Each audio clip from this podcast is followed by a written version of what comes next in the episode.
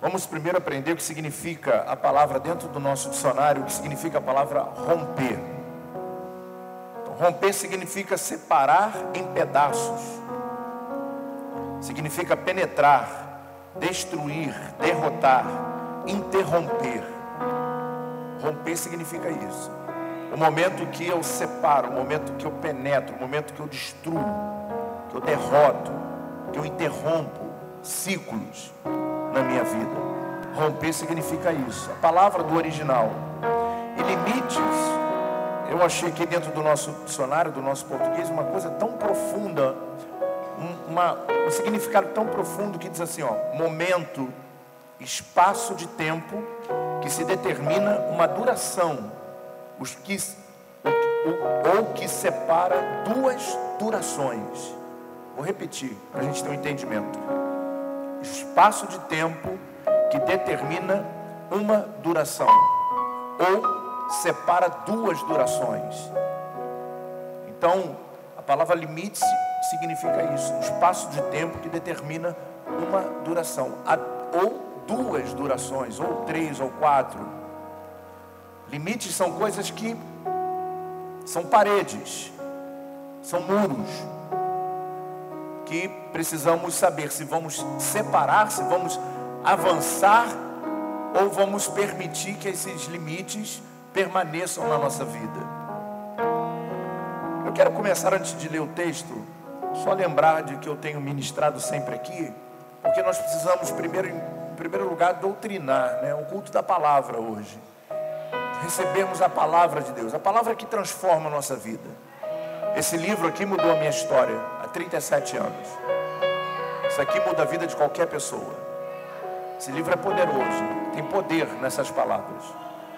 Jesus falou: céu e terra passarão, mas as minhas palavras não passará. Então, a base da igreja é o ensino, é a doutrina. Não são movimentos, são doutrina.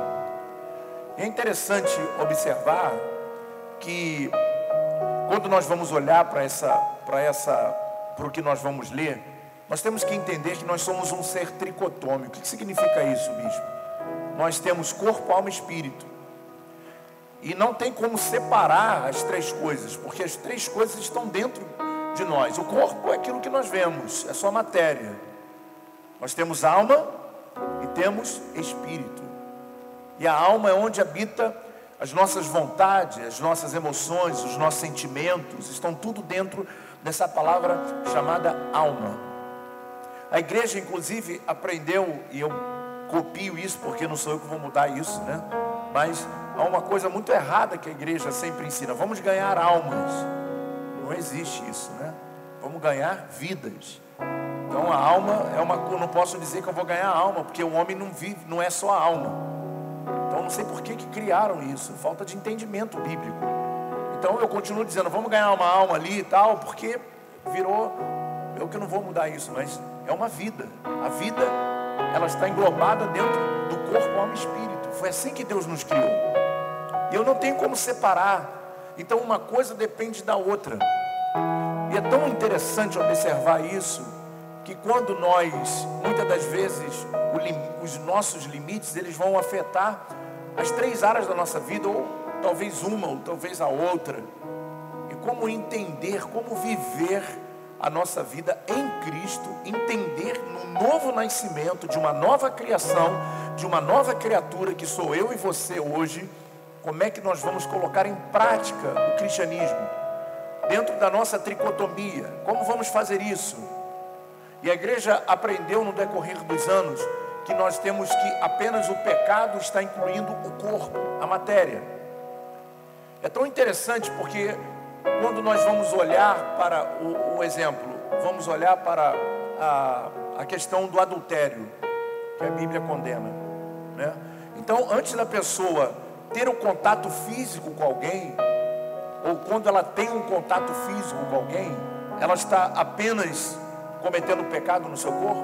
Não, ela está desobedecendo um mandamento bíblico. Não adulterarás. E aí, quando você faz isso, automaticamente o teu espírito passa a receber a consequência do seu pecado. Então, pega corpo, alma e espírito.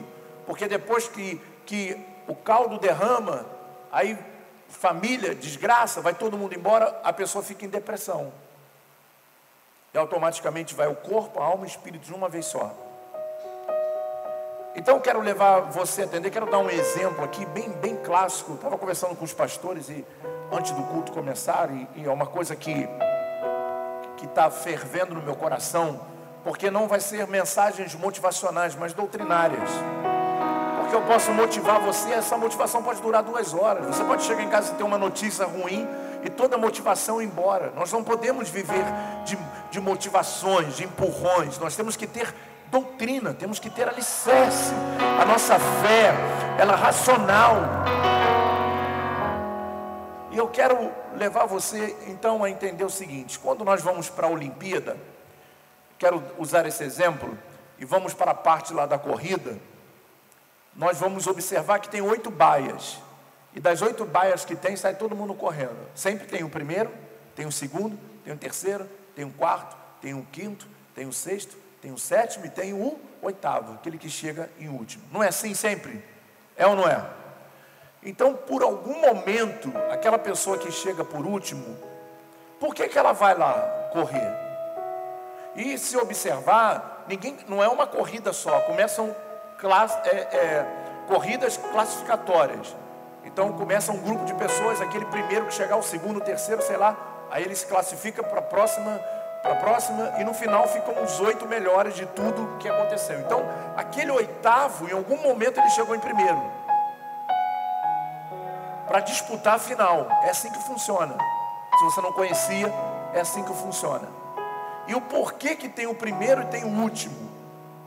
É interessante observar que aquele que está lá na última baia, todo mundo está lá soltando a, a, a, o músculo, aquela coisa toda, e quando chega lá e quando dá o tiro, eles vão correr. Por todos eles têm convicções de que vão chegar em primeiro. Mas quem chega em primeiro? Quem chega em primeiro? Um só, mas por quê? Porque ele foi o melhor preparado para isso.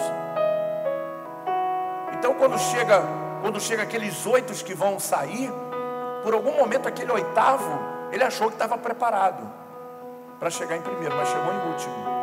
Então, obviamente, ele não se preparou tanto como o outro, mas ele acreditava que estava pronto. Ninguém vai sair numa corrida achando que vai chegar em último. Mas quando ele está no meio dos melhores, ele, quando acaba a corrida, o que, que vai gerar naquele oitavo? Uma frustração. Mas a frustração por quê? Porque ele tinha um limite para romper. Ele tinha que romper com o limite, ele tinha que se preparar mais, ele tinha, porque aquele primeiro talvez, com certeza, talvez não, com certeza teve uma vida de sacrifício. Talvez aquele que acordava às quatro horas da manhã para correr em volta do campo, enquanto aquele que chegou em último ia só nos, nos treinamentos normais.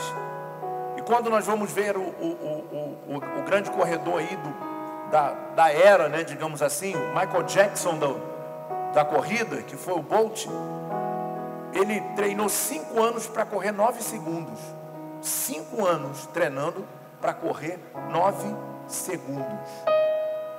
E bateu um recorde praticamente imbatível. E o recorde daquele homem deveria de ser uma motivação para aqueles que estão atrás.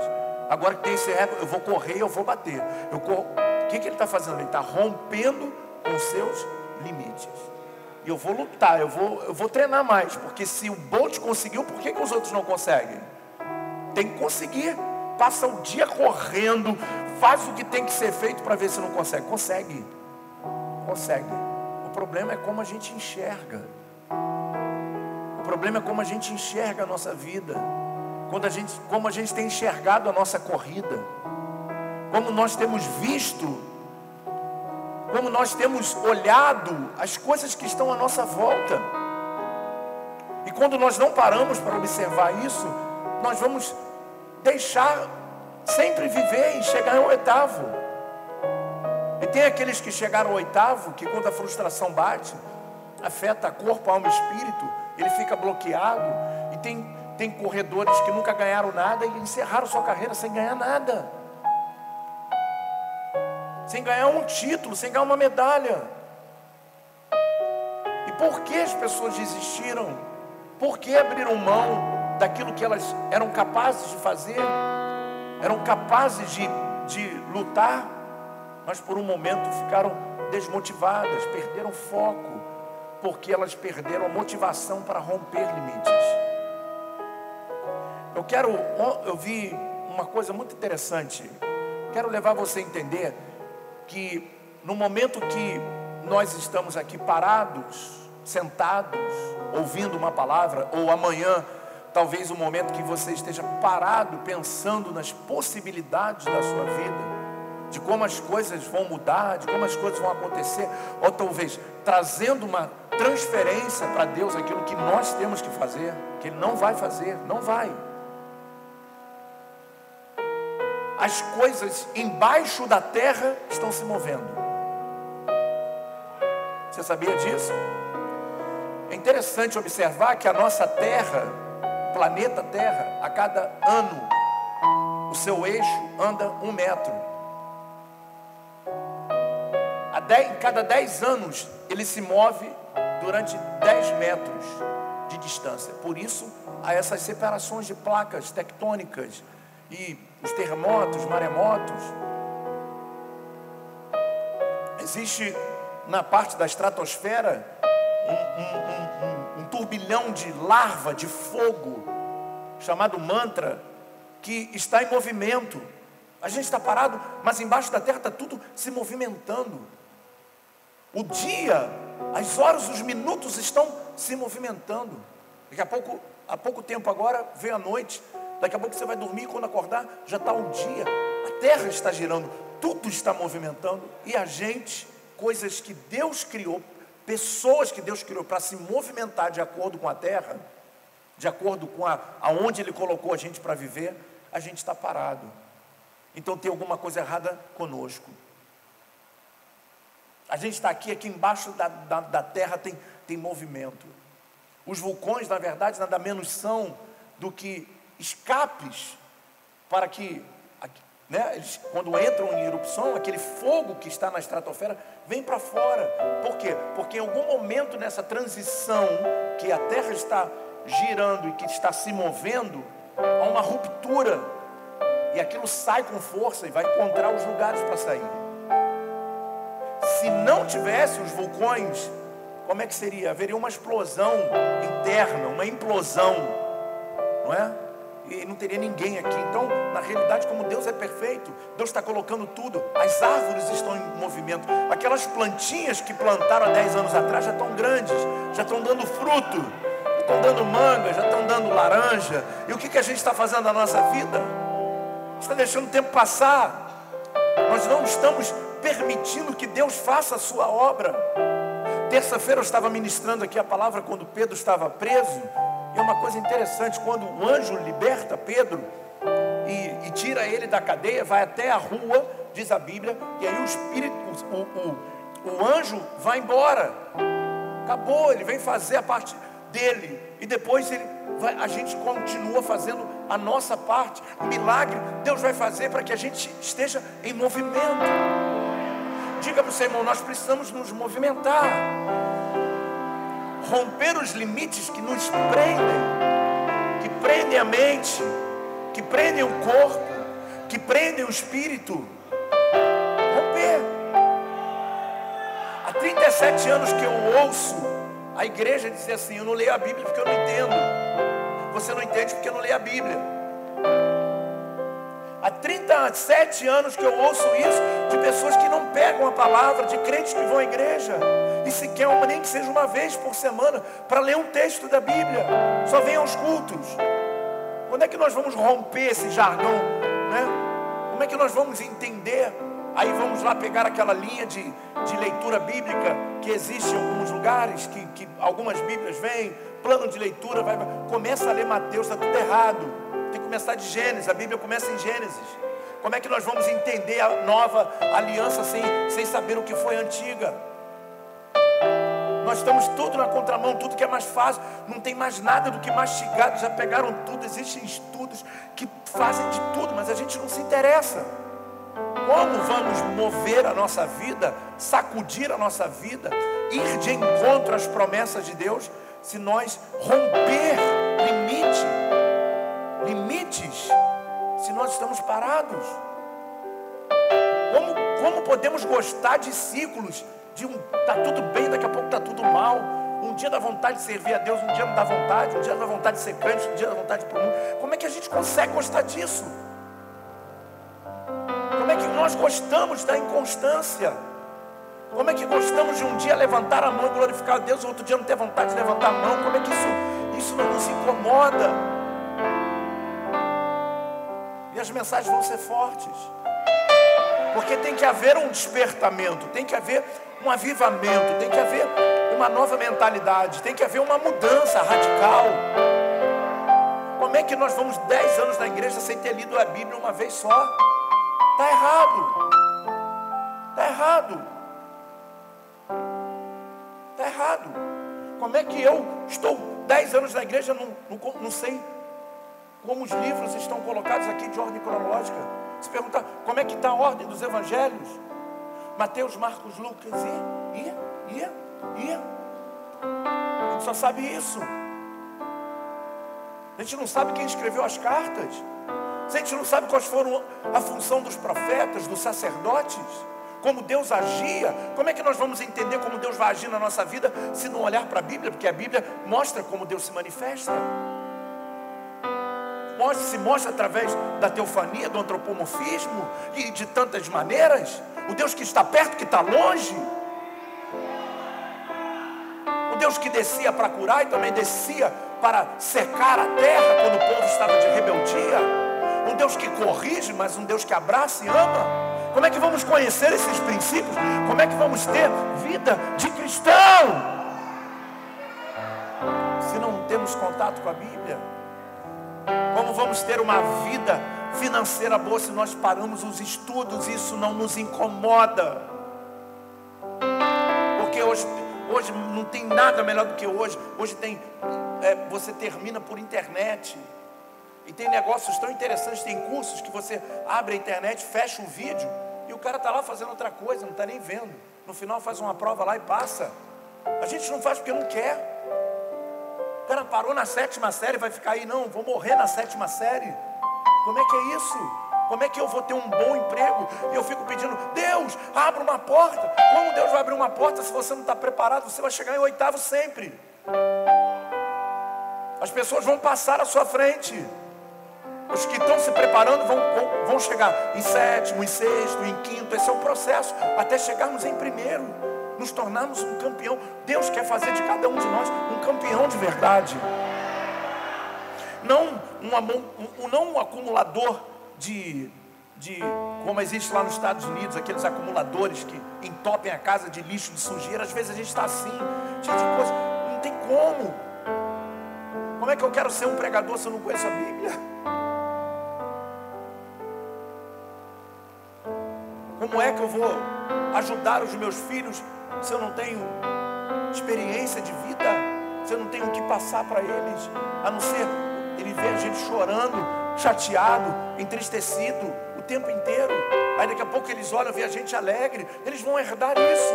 Eles vão ser como a gente, desequilibrados emocionalmente. Como é que nós vamos alcançar um equilíbrio? é, são tipos de mensagens que não é para um, para dois, é para todos. Todos nós temos que romper limites aqui. Adianta a gente levantar a mão e profetizar como fazemos terça-feira, porque isso depende das nossas ações. Eu vou pedir a Deus que me ajude. Eu vou orar por vocês no final do culto, mas para sair daqui e ajudar vocês a tomarem decisões certas, tomarem atitudes certas, escolherem romper, de avançar, de ninguém parar você, de ninguém amarrar mais você.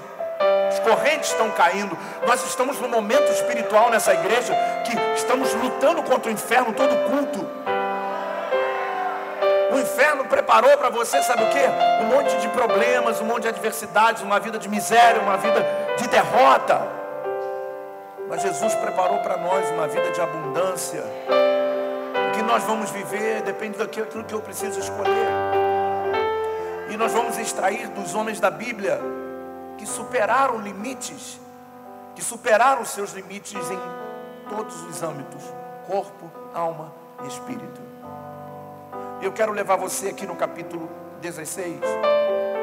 No versículo 1, nós vamos falar em alguns versículos, diz assim: O Senhor disse a Samuel: Até quando você irá se entristecer por causa de Saul?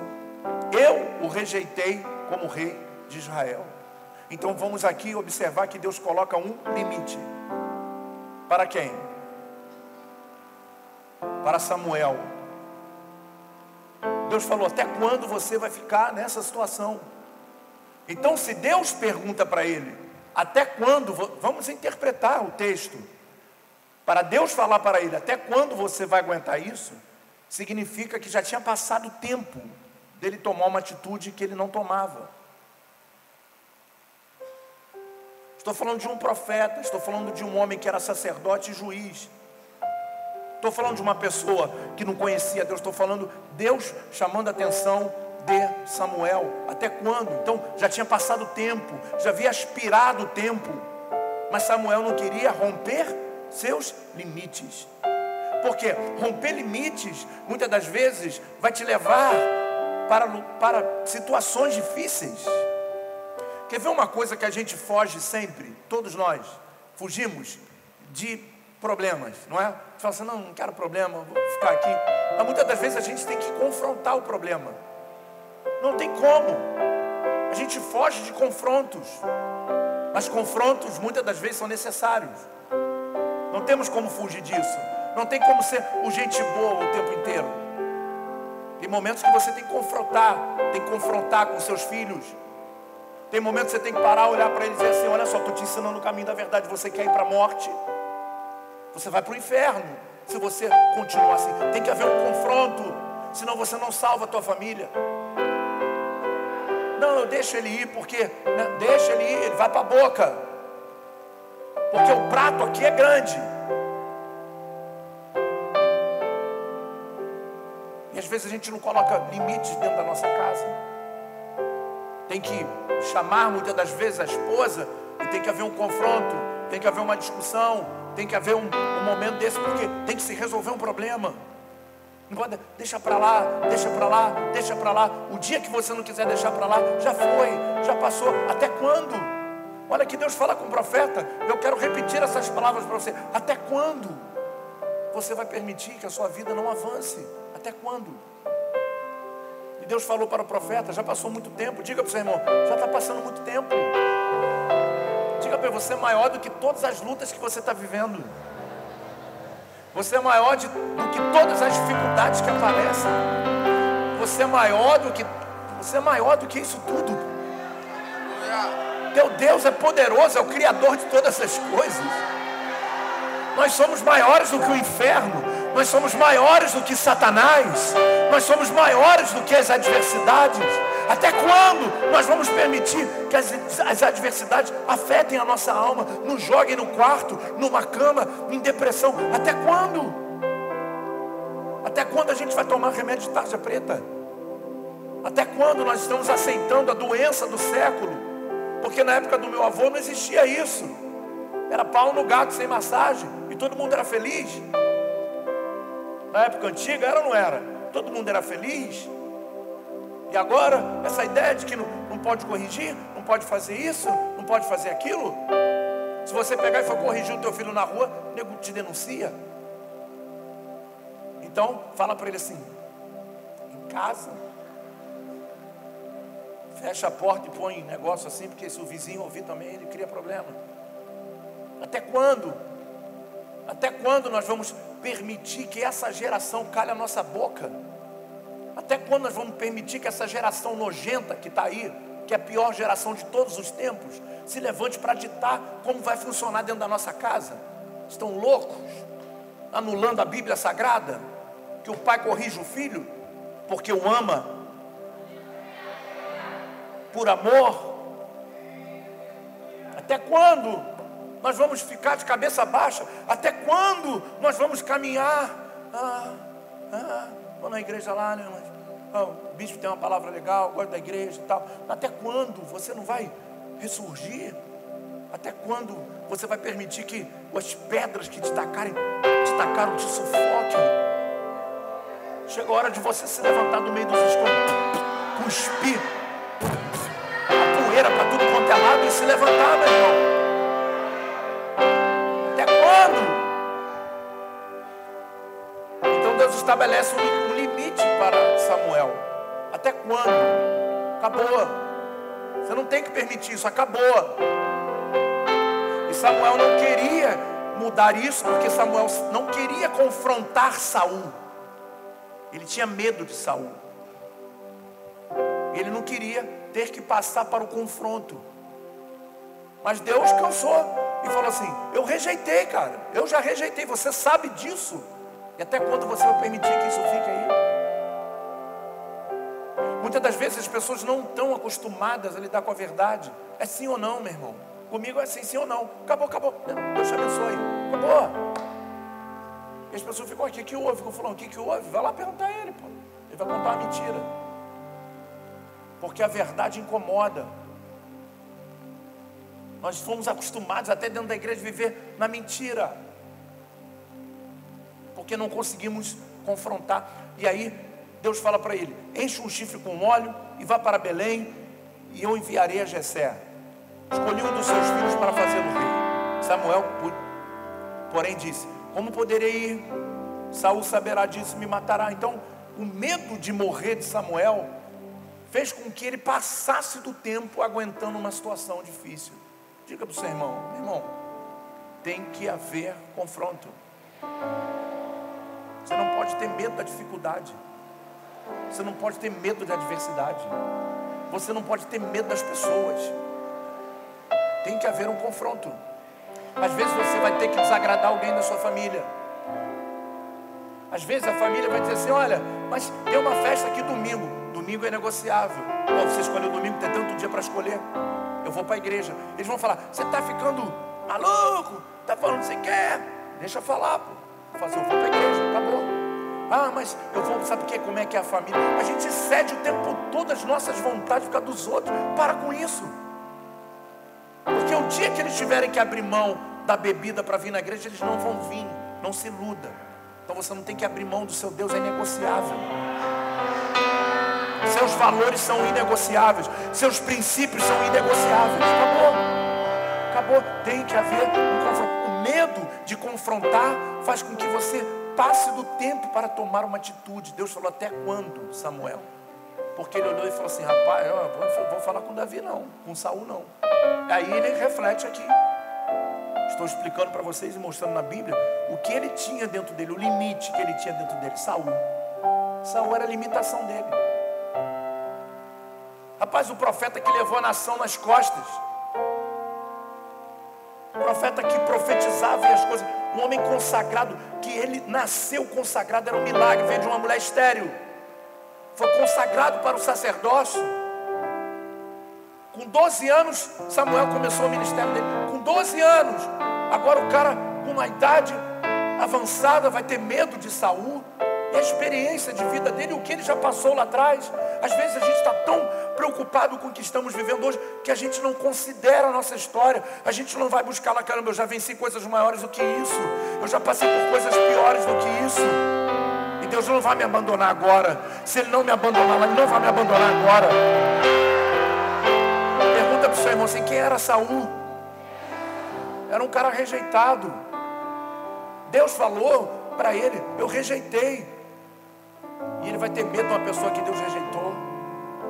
Olha, olha a fraqueza, olha o limite de Samuel. Olhar para Saul e dizer: Olha só, mas como poderei ir? Saul saberá disso e me matar, matará.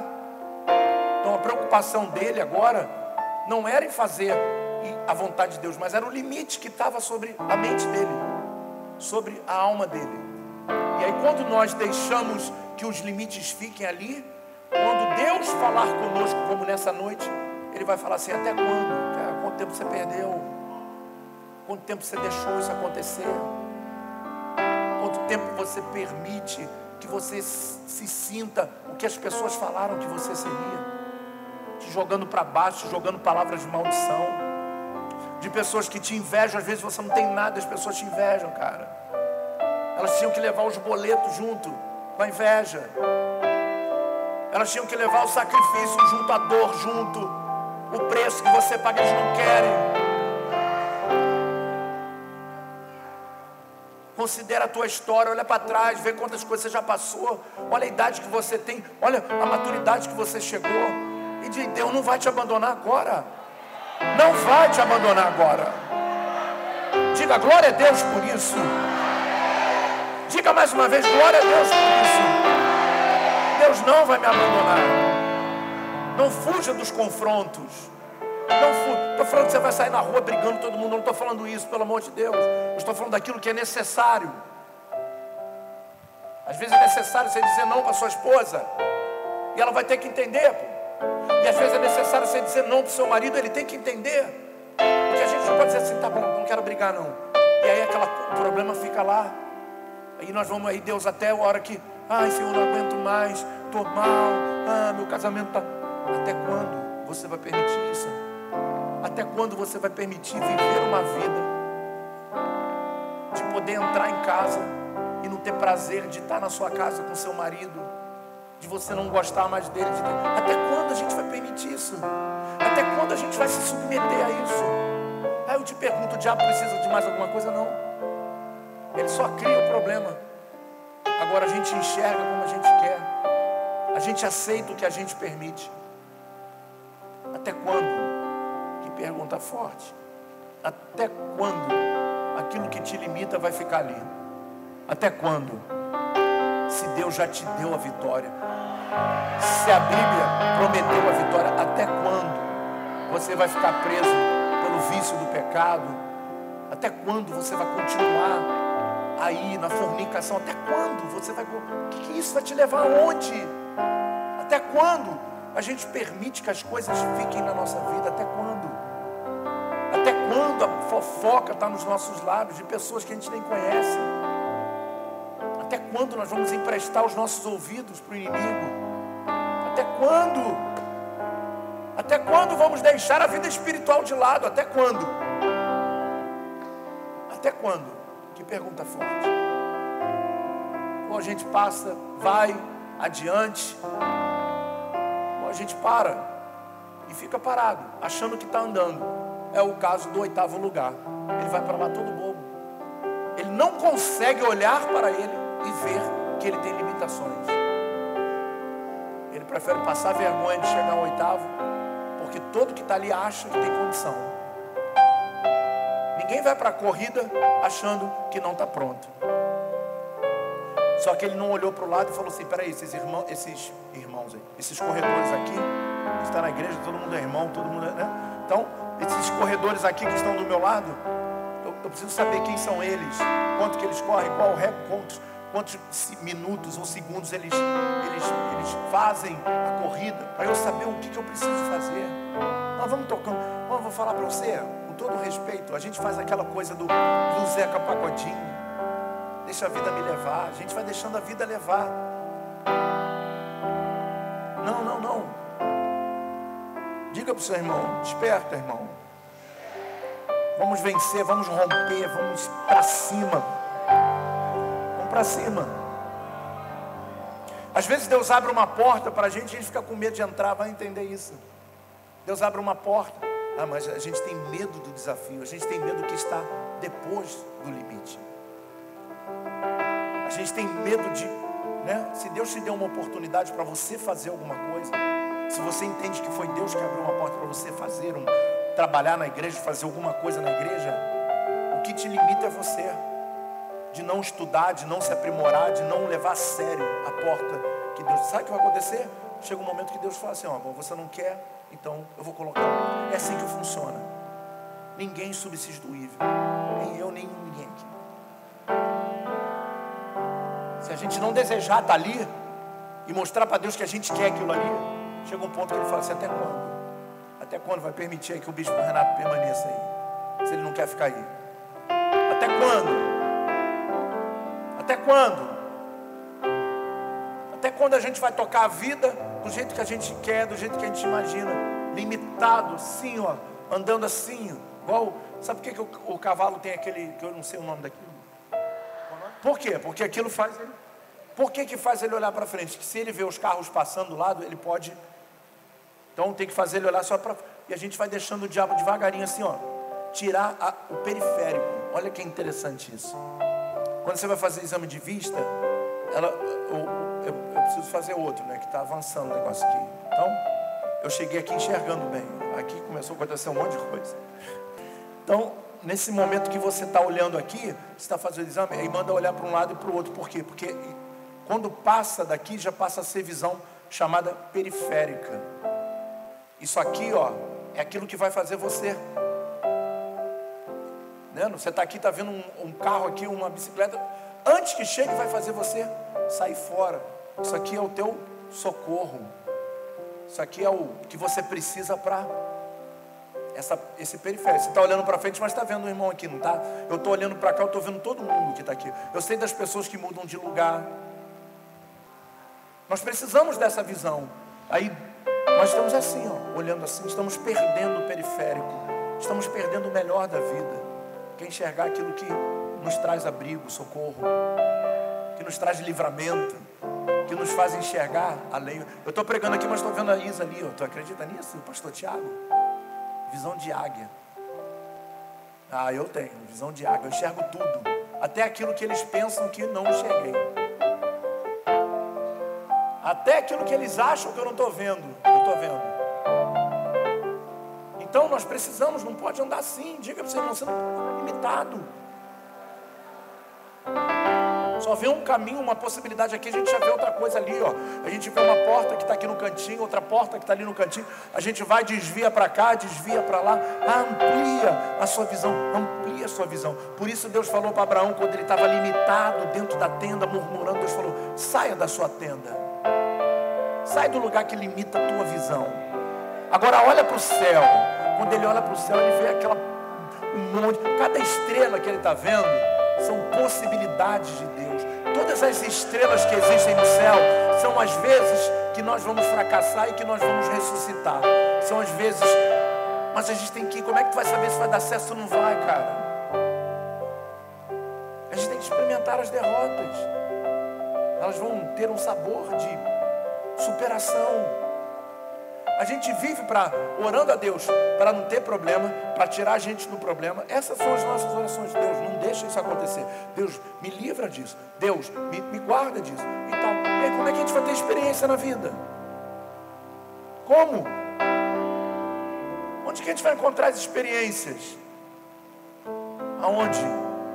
Temos que ultrapassar. O que está do outro lado? Não sei, mas eu vou. Eu vou na força de Deus. Ele mostrou a terra, caminhar esse deserto.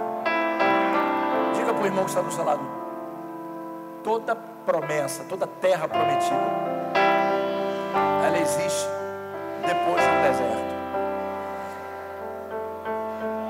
Então é no deserto que eu tenho que estar com força. Por quê? Porque eu estou próximo. Estou me aproximando. E todos os homens e mulheres, eles desistem quando estão próximos, não é quando começam.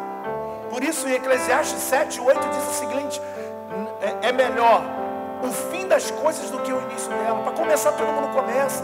Você chega cheio de febre à loja, diz: Senhor, me abençoa, vai o pastor unge. Mas só porque não vendeu um mês, o cara vai lá e fecha a porta. Você que fecha. É você que está fechando a porta que Deus abriu. Não entrou ninguém esse mês, mas foi o Senhor que me deu. Senhor, eu acredito. Senhor, eu creio você não vendeu em um mês, Deus pode fazer você vender num dia, rapaz. Porque Deus é fiel. Se Ele abriu a porta, Ele não vai deixar você ficar envergonhado. No Salmo 119, no versículo 116, diz o seguinte: Davi está orando assim, Senhor, não permita que eu seja envergonhado na minha esperança. Ele está dizendo, eu estou rompendo o limite. Não deixa eu ser envergonhado, porque eu estou rompendo o limite. Mas a vergonha só existe para aqueles que desistem.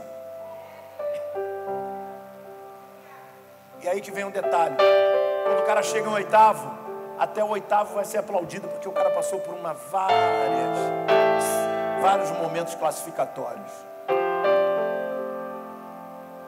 diga para o irmão, a gente tem um período de classificação, a gente tem um período de aprimoramento, mas a gente Vai ou não vai? Porque a Bíblia diz que eu sou um campeão, que eu sou um vencedor. É a Bíblia que diz, não sou eu que estou dizendo. Nós somos um vencedor. Diga para você mesmo, eu sou um vencedor.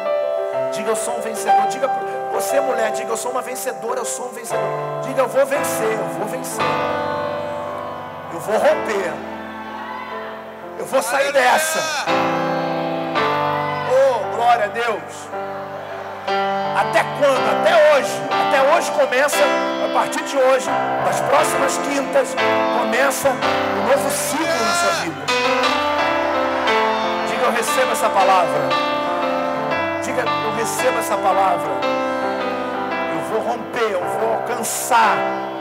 Eu vou vencer os meus limites. Eu vou, eu vou voltar para coisas que eu desisti. Eu vou, vamos lá, vamos, vamos tirar aqueles, aqueles projetos lindos que a gente tinha que para a gente era importante, não importa se para os outros não era, não interessa para ninguém. A nossa vida, você tem uma vida, você tem uma igreja, você tem um pastor, é com isso que você tem que se preocupar. Não com os irmãos, com as vozes que estão ao seu lado, às vezes se julgando. Rapaz, é um fedido tentando olhar o fedor do outro. Essa é a realidade. Se a Bíblia diz que aquele que julga será julgado, é um fedido olhando o outro se preocupe com essas pessoas que estão olhando para tua roupa, que estão olhando para é? você e estão achando um monte de coisa que elas acham que elas quiserem. Você tem uma vida com Deus, os teus, tua árvore tem fruto. Se tem fruto, é isso que as pessoas vão ver, os seus frutos. Os seus frutos falam. Você não precisa falar nada. Pega aqueles arquivos que você botou lá, que você desistiu. Volta a projetar ele de novo. Encontra força onde não tem força. Isaías 40 diz: dá força ao cansado. Ele dá força ao cansado. Se você entrou aqui cansado, desanimado, o Senhor te dá força para você levantar e ir em frente. Identifique os limites da sua vida. Identifique as áreas da sua vida que existe uma limitação. Vai com tudo, caramba. Vai, Deus é contigo.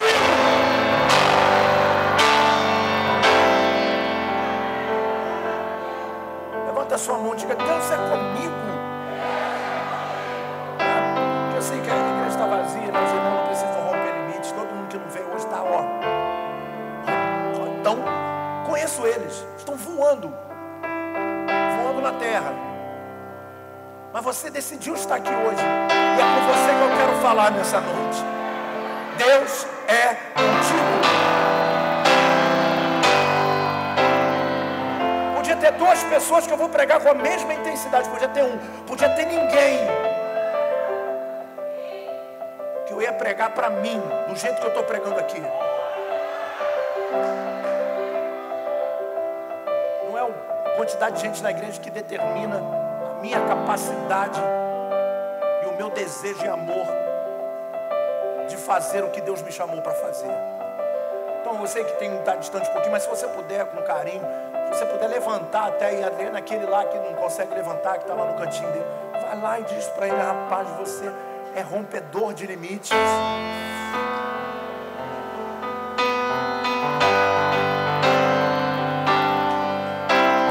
Encoraja esse irmão, encoraja ele.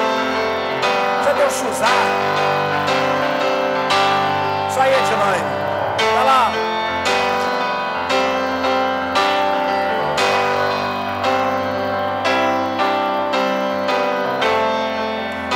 às vezes está no meio do deserto, mas você está vendo a terra. Você está enxergando a terra. Você sabe que esse período é necessário para que a gente amadureça, para que a gente cresça, para que a gente conheça o Deus que manda pôr no céu, que faz água sair da rocha, meu Deus. Esse Deus que nós servimos, igreja. Esse Deus que quando estamos no processo do deserto, Ele manda pão e água para a gente não comer pão e água, que pão e água só é complicado, ele ainda mandava codornizes, cordonizes, franguinhos pequenos, para eles puxar e colocar no pão. Como é bom comer pão com frango assado. Já comeram aquele frango que fica televisão de cachorro? Já viu a televisão de cachorro? É aquela, aquela, aquela frangueira. O cachorro senta ali e fica vendo o filme. Pega aquilo ali, desfia, coloca num pão. Que delícia! Deus estava dando pão, frango e água. Deus ainda falou para o povo assim: olha só, vocês vão comer, enche a barriga deles. Aí Deus falou: sobrou? Joga fora. Porque amanhã é um pão fresco. Está doido? Aleluia. Pergunta para mim assim: por que Deus mandava jogar o pão fora? Nunca é de primeira, né? Parece carro álcool. Aí tique, tique, tique, tique, tique, tique, tique, tique, tique, tique. Na terceira fala assim, Senhor, em nome de Jesus, bate no unge, pá, até que ele pá, pá, pá, pá, pá, pá, pá, pá, pá, pá. Quem já teve carro álcool aí? Antigamente, agora é tudo, tudo moderno, mas antigamente carburado, é hora, tu já abria a porta orando. Em nome de Jesus, vai pegar, vai pegar, Senhor, vai pegar. Meu Deus, meu Deus, toca nesse carburador. E tu ficava. Aí já partia para o plano B. Primeiro a gente começa determinado na confiança do, do carro. Depois a gente vai para a fé.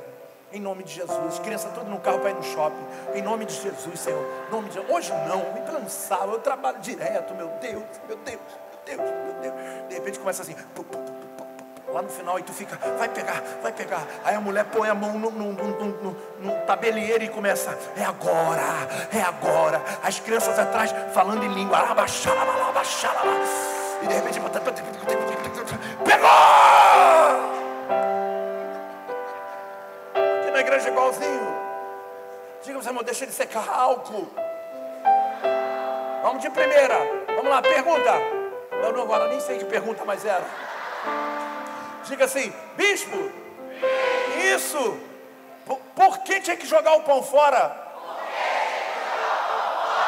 Deus estava trabalhando o emocional deles. Porque olha só, você está andando no deserto, quem vai jogar pão fora no deserto? Hã? Aí Deus estava pensando assim, Deus estava falando, vou trabalhar neles, eles precisam aprender a confiar em mim. Tu imagina eles andando vendo pão lá e falando assim, ai meu Deus, vai que amanhã não tem pão, a gente está jogando fora. Não é assim que a gente faz quando, quando tem que entregar alguma coisa? Ai, ai, ai. O pastor até já pediu oferta. Já posso até falar sobre esse assunto, sem você conectar, que não vai ter duas ofertas, não. Quem sabe? Mas naquele momento você está ali, vai entregar e fica assim, Senhor, como é que vai ser? Isso aqui vai faltar, meu Deus, a gente fica assim, né? Entrega o pão, joga para trás. Por quê? Quando a gente joga, Deus estava falando, vocês vão sair daqui sem nada, mas um dia, todo dia isso acontecendo, daqui a alguns dias vocês vão saber que o pão sempre vai estar lá. Repita comigo, um dos nomes de Deus é Jirê. Significa provisão. Deus vai prover. Vai cair pão no meio do seu deserto. Até você chegar para comer as grandes uvas, nós temos que acreditar, irmãos. Nós temos que confiar em Deus, que o tempo está mudando.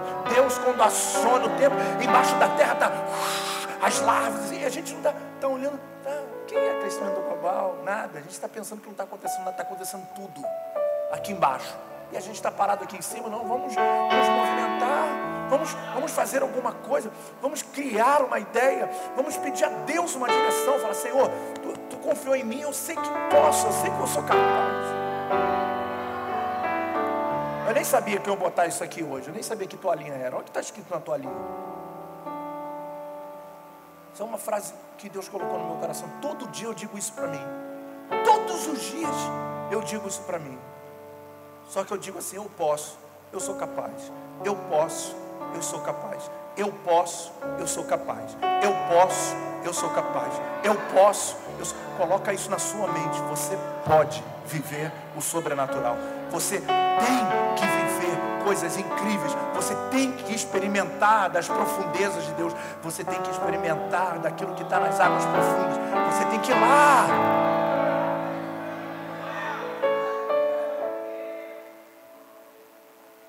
Deus se manifesta? Hã? Quando estamos na prova. a gente quer sair da prova, a gente nunca vai ver Deus. A nossa oração, Senhor, me livra disso, me livra daquilo. E Deus está bom, eu vou te livrar, mas você nunca vai me conhecer.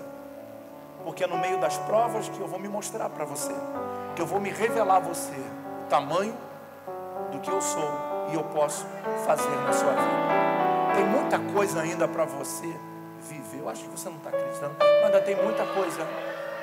I'm gonna wait in you. I'm gonna... É. Diga para o seu irmão que está do seu assim, cara, você é uma pessoa incrível. Tão incrível, tão incrível. Que você tem uma digital, ninguém vai ter nunca igual você. Você tem um DNA que ninguém nunca vai ter igual você. Você é exclusivo. Deus criou pessoas iguais, mas exclusivas. Ninguém vai ser como você. Ninguém vai fazer como você.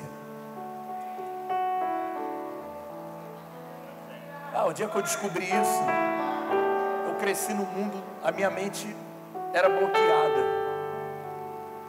Porque desde a minha infância eu só experimentei tristeza, opressão, pressão. Aos 14 anos de idade eu nem sabia o que era a vida. Eu perdi a infância, perdi a adolescência, ciclos que são importantes para todo mundo, né? Às vezes os irmãos ficam contando os momentos que eles faziam, brincavam com os colegas, eu fico assim, eita, não passei, não sei o que é isso. Não tive a oportunidade de viver isso. E aí quando eu me converti, que eu fui descobrir que eu era alguém. Eu fui descobrir que era uma pessoa. E toda vez que eu subo nesse altar, que eu vejo pessoas sentadas me ouvindo, eu falo, cara, como pode? Nunca, nunca se passou pela minha cabeça um dia eu poder ajudar pessoas e ter pessoas que me seguem. Porque minha mente era programada, você não vai ser nada. Era uma mente suicida. Era uma mente que só pensava em se matar.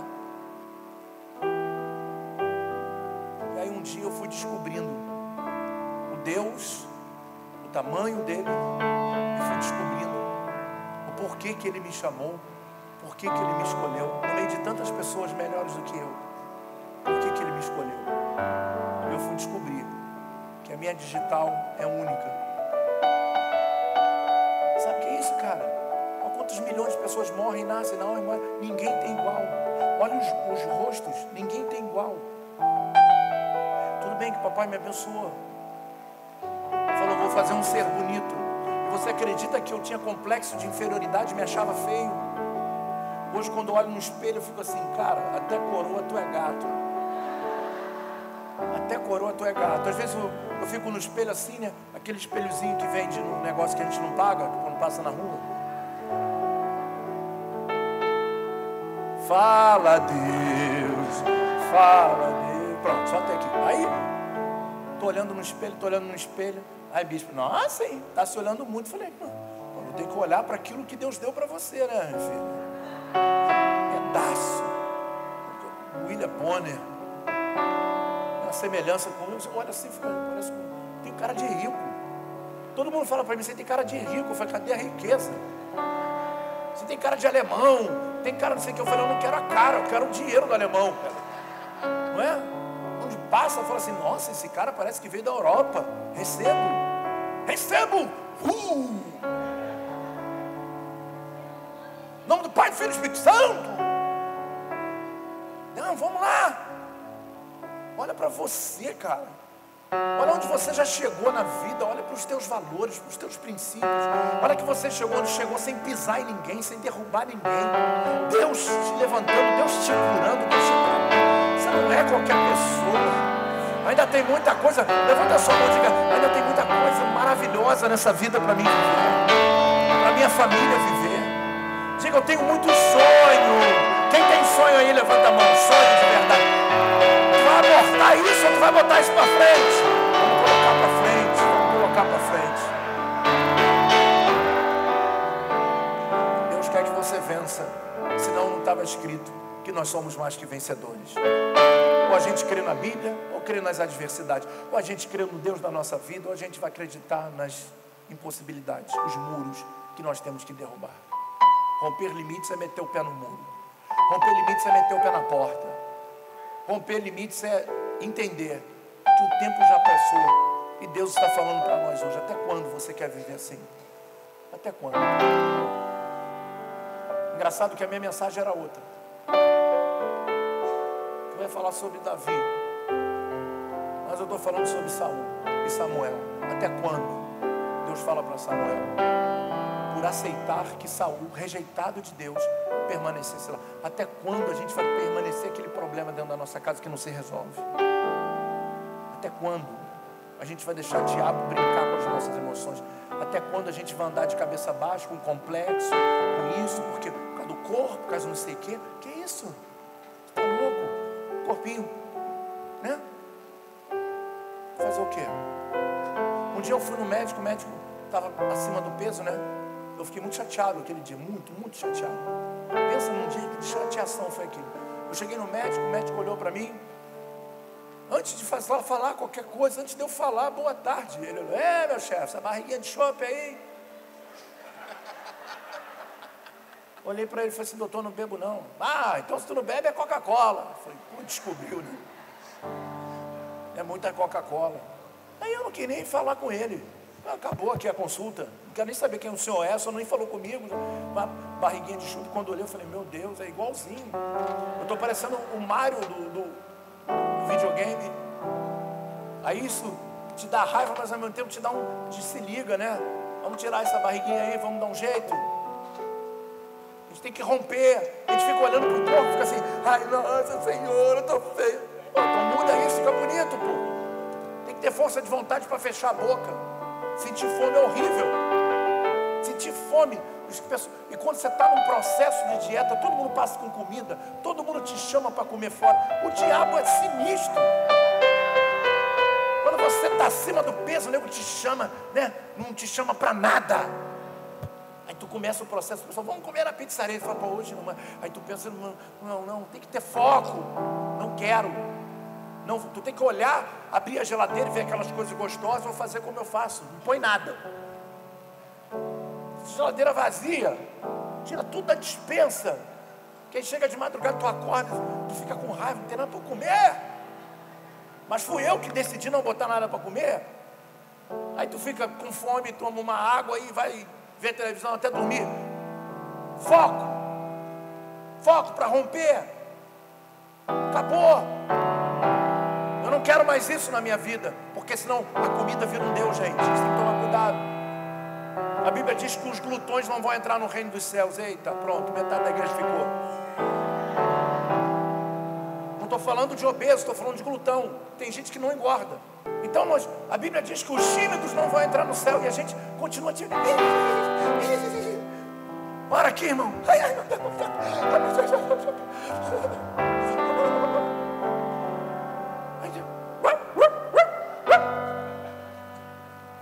vou romper, eu vou romper. Aí começa aqui, orando pela oferta. Senhor, meu Deus, meu Pai, meu Deus, em nome de Jesus, amém. Aí o pessoal, o que que houve? Ah, rompi. É isso aí. Fui lá. Na segunda vez começa, Senhor, meu Deus, meu Pai, abençoa as ofertas e amém. Na outra vez vai, Senhor, meu Deus, meu Pai, abençoa as ofertas, abençoa os membros, amém. Daqui a cinco vezes está assim, Senhor da glória, olha para a igreja, diz, levanta a sua mão, estenda para as ofertas. Ai, Deus vai te abençoar. Aí tu tem que tirar o microfone do cara porque ele passou muito tempo. É assim que funciona. Vai lá e faz. Mas eu não sei fazer. Vai lá e faz. Hum, Quando hum. começou aqui, eu, eu, tinha dificuldade de pegar e jogar a massa na parede e ela ficar. Eu jogava ela cair. Eu falei, pô, que isso, cara? Tá repreendido. Aí eu falei, não, bicho, tem que pegar a colher assim e jogar assim. Aí eu pegava a colher, jogava assim, caía. Não, bispo, eu falei, cara, para. Não, agora não, agora é questão de honra. Meu irmão, eu fiquei um, sei lá quantas horas eu fiquei, mas eu fiquei até a hora que hoje eu pego, pego a pá e jogo assim, ó, fal, e fica. Está pensando que eu sou igual a esses pedreiros aí com colher de, de pedreiro? Na, na, na pá, mando até assim, ó, fal, fal, fal. Porque eu, eu decidi naquela hora não permitir que aquilo ali fosse um empecilho. Se todo mundo joga, eu tenho que jogar. Se todo mundo joga massa na parede, eu vou jogar. Eu decidi romper. Eu aprendi. Porque havia uma necessidade. Aí ele ah, mas eu não sei fazer. Sabe, aprende. Mas eu não consigo desenvolver. Eu tenho muito. Aprende. Fez o bolo, solou. Ah, não sei fazer bolo. Sabe, tenta de novo. Compra aqueles pronto que é baratinho. Taca ali no forno. Vai um, dá pro vizinho. Estou sentindo meu coração de dar um bolo. Aqui está meio solado, mas dá para tomar um café. Não existe melhor café aquele tomado com bolo solado. É ou não é, gente? Aquele bolo assim apertado, pesado, que bate no estômago. É delícia para ver a sessão da tarde. Lagoa Azul. Mete outro bolo e diz: vai ter que dar certo. Olha as instruções e vai. No quarto bolo começa, no quinto bolo dá certo. Aí esse aí fica na tua casa, o restante tu manda para os primos, manda para todo mundo. E vai nessa tua fé. Não existe negócio de não fazer bolo, não sei fazer bolo, não sabe, sabe.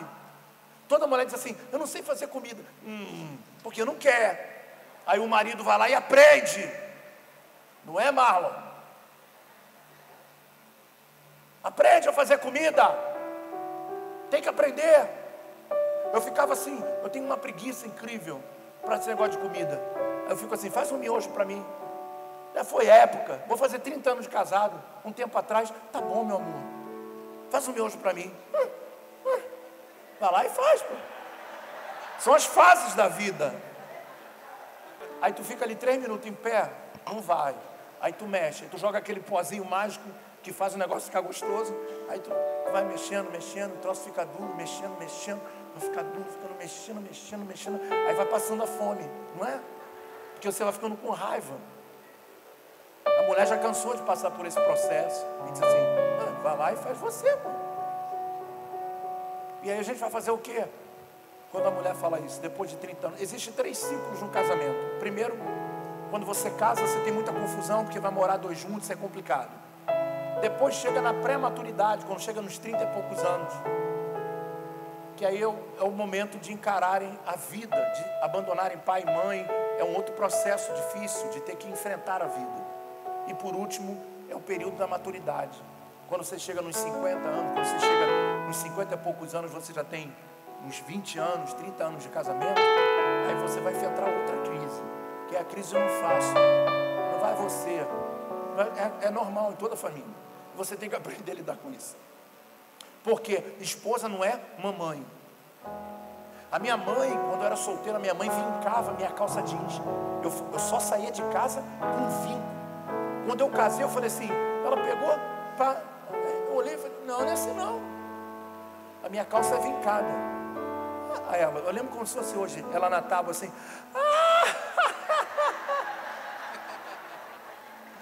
Eu falei, eu vou largar essa mulher hoje. Eu falei, não, estou falando sério, minha mãe vincava minha casa. Então chama sua mãe, é. Chama sua mãe, é. Sua mãe é, vai vir aqui, vai vincar sua calça, Renatinho. Eu não sou sua mãe, é. E passava a calça normal. Essa fase passa. Você tira da corda, sacode várias vezes. Aprenda isso. Você pega os pés assim do final da calça jeans e puxa ela para cima, sem colocar. Solta, coloca no corpo, dá três abaixadinhas. Está perfeito. Está perfeito. E aí toda vez que eu abaixo, eu lembro da minha mãe vincando a minha calça, até hoje. Não dá. Vamos romper os limites. Vamos, vamos aprender a fazer coisas. Vamos entender que Deus nos deu inteligência, gente. Deus nos deu inteligência, nos deu, nos deu condições de fazer coisas que outros não vão fazer.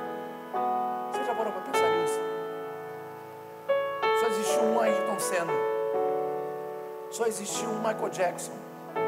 Só existiu pessoas que fizeram coisas extraordinárias porque acreditaram no seu potencial. Acredite em você. A gente acredita em tanta gente. A gente dá palavra para tantas pessoas, mas às vezes não nos impulsionamos. Acredita em você. Acredita no seu potencial. Bata forte na mão do seu irmão e diga para ele: acredita em você. pergunta de Deus para nós hoje é: até quando? A resposta é sua. As, as adversidades nos amadurecem. Não peça a Deus para tirar as lutas de você. Peça a Deus para você vencer as lutas. Vamos mudar o nosso, a nossa oratória, a nossa retórica de oração. Diga para Deus: Deus, me ajuda a vencer, me faz um campeão. Não pede para Ele tirar a luta, não. Porque você, se não tiver luta, você não pode vencer. E vence, porque a luta está ali. O problema está ali. Deus, me ajuda a vencer.